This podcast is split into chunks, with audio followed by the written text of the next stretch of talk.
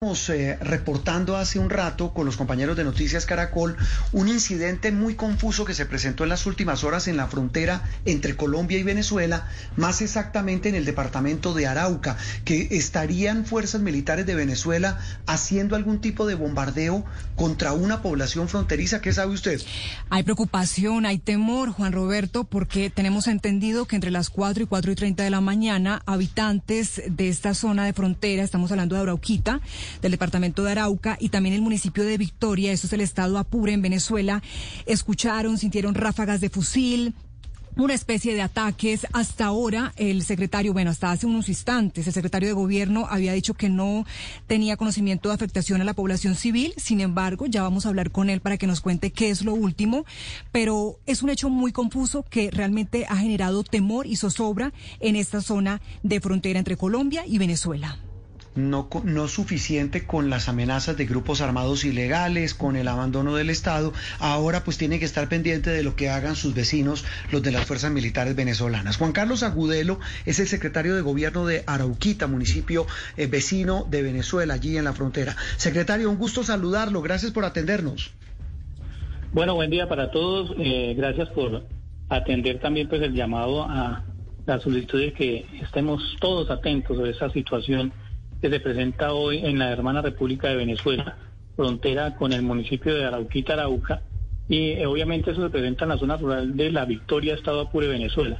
Eh, nos indican desde las comunidades que desde tempranas horas, cuatro y media de la madrugada, se inició un operativo por parte de las Fuerzas Armadas eh, venezolanas en su territorio y han escuchado bombardeos, ráfagas de fusil, la Fuerza Aérea pues, ha estado haciendo operaciones muy cerca de nuestro territorio y pues que hoy eh, la incertidumbre, en la manifestación de las comunidades que en su mayoría también hace parte de ciudadanos colombianos acostados pues sobre esa frontera, eh, eh, en la preocupación, la preocupación por esta situación que se está dando y pues desde la administración municipal, a cabeza de nuestro alcalde Teribar Torres, estamos tomando todas las acciones, acabamos de salir de un consejo de seguridad para evaluar la situación y asimismo estar preparados para cualquier atención en, en tema de derecho internacional humanitario que se pueda presentar y en tema de la logística para la atención de la misma. Asimismo, con nuestras fuerzas militares estamos tomando toda la acción pertinente, Armada Nacional, Ejército Nacional, Policía Nacional y la Administración Municipal en el acompañamiento de los cuerpos de socorro, eh, haciendo un, un monitoreo constante de la situación. Eh, secretario, ubiquemos un poco a los, a los oyentes que no conocen esta región. ¿Arauquita está ubicada exactamente dónde? Eh, Arauquita está ubicada en los llanos orientales de Colombia, en el departamento de Arauca, con alrededor de 60 kilómetros de frontera con la hermana República de Venezuela. Arauquita y la Victoria Estado Apure son dos pueblos hermanos que eh, año tras año, durante todo, mucho tiempo han tenido un intercambio comercial y a su vez pues mucho, el 70% de la población que está postada en este territorio son ciudadanos colombianos que han convivido en ese territorio durante eh, mucho tiempo. Secretario, ¿qué separa a Arauquita de Apure? Arauquita, la Victoria Estado Apure nos separa el río Arauca, un afluente, eh, podemos hablar de 200 metros de afluente en lo ancho. Eh, esa es la, la línea limítrofe que tenemos nosotros eh, en el departamento de Arauca, en el municipio de Arauquita, con la Victoria. Eh, más allá de esos 200 metros que usted nos menciona, ¿qué han podido ver los habitantes? ¿Qué han podido, han podido ver ustedes desde esta madrugada? Bueno, hice un monitoreo cercano a uno de los puntos eh, donde se evidencia pues el tema de los bombardeos. es un acordonamiento de las fuerzas militares venezolanas prácticamente sobre todo este territorio.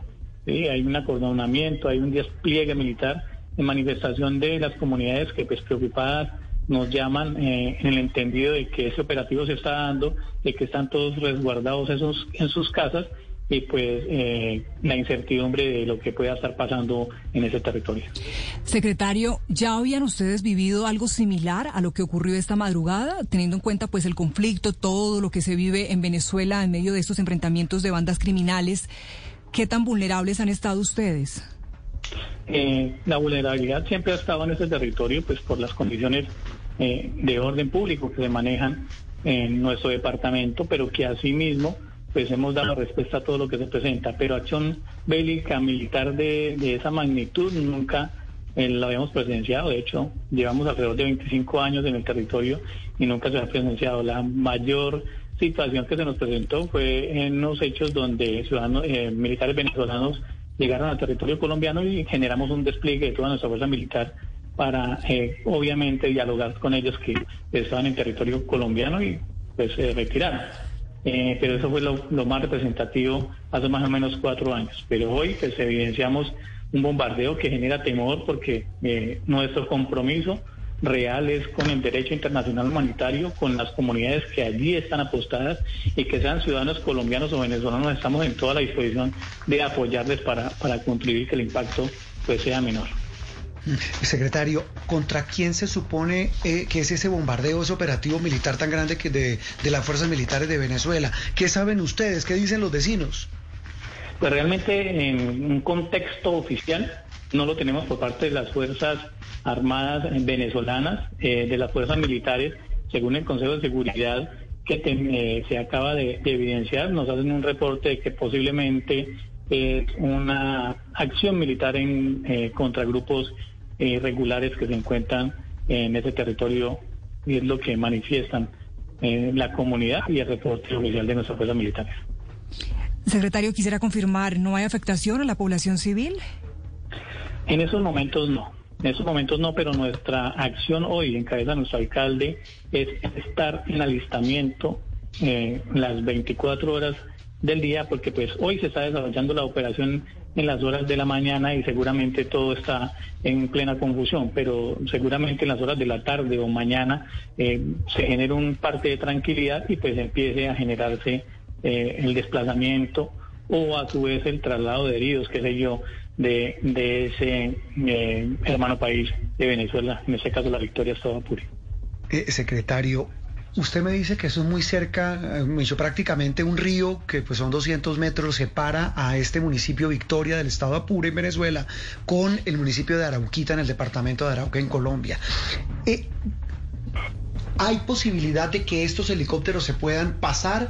¿Qué tan cerca es? Y se lo pregunto para tratar de entender cuál podría ser la respuesta de las fuerzas militares de Colombia ante una posible incursión allí en esta zona donde ustedes están.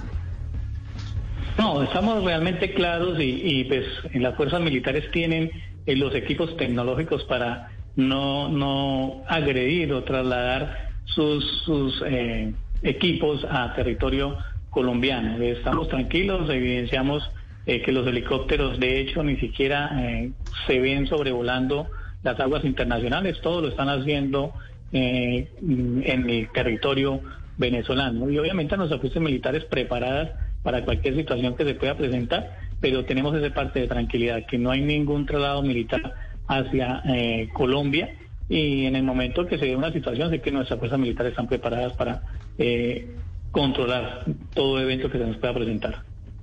Eh, secretario, tal vez una cosa final. Aparte de esta situación, decíamos hace algunos instantes, ¿qué otras amenazas se ciernen sobre los habitantes de esta región de, del oriente y de la frontera de Colombia con Venezuela?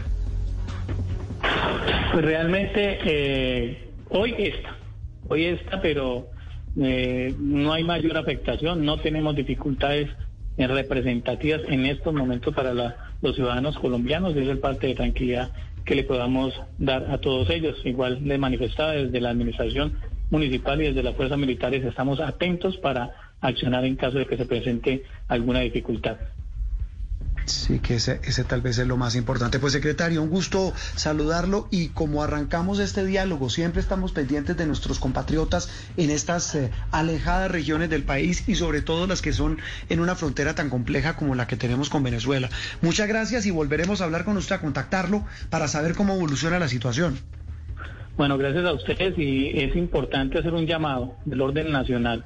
Sí, nuestro alcalde ya lo hizo eh, para que todos estemos atentos, ¿sí? los equipos de derechos humanos, eh, toda la logística que podamos necesitar para brindar así una atención oportuna y efectiva a esa comunidad que hoy es hermana y que está presentando dificultades.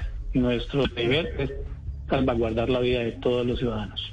Eh, mire, no, es que eso que usted dice es importante antes de despedirlo. ¿Es posible que habitantes de la Victoria pasen el río y se desplacen hacia el territorio colombiano?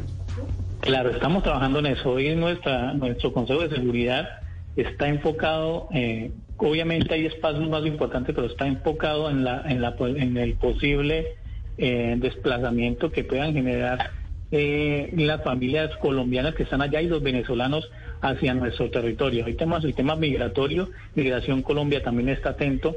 Realmente hoy lo que hicimos fue concatenar todas esas entidades representantes del Estado para que estén alerta 100% ante cualquier eventualidad que se nos presente.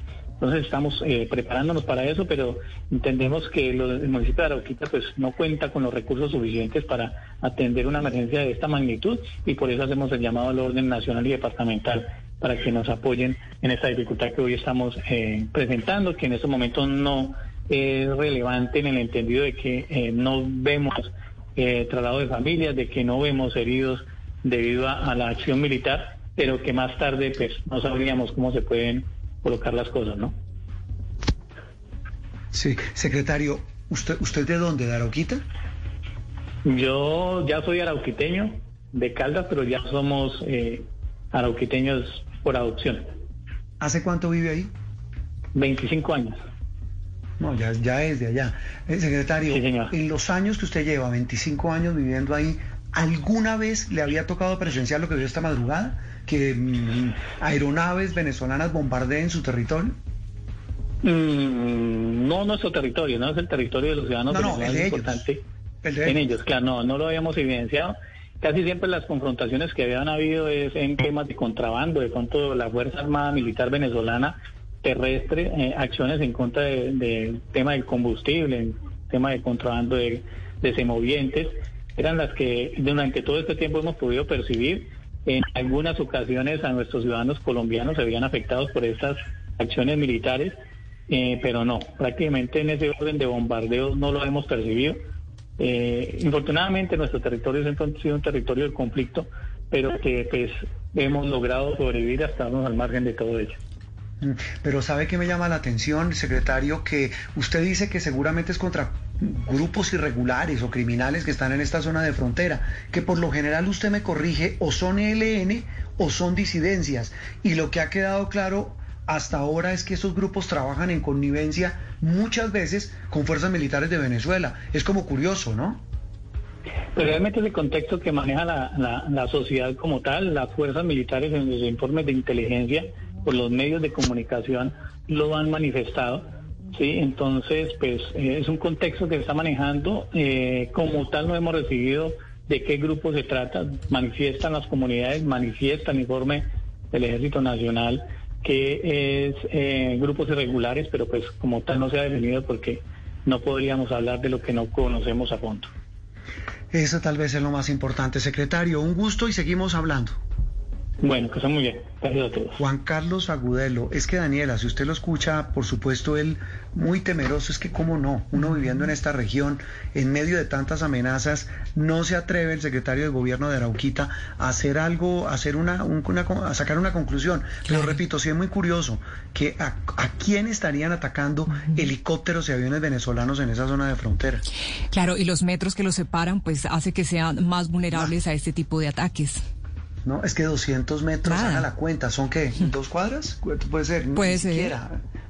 viendo usted, Micho, el parque de Nada, están ahí, en la misma zona, prácticamente. Sí, exactamente.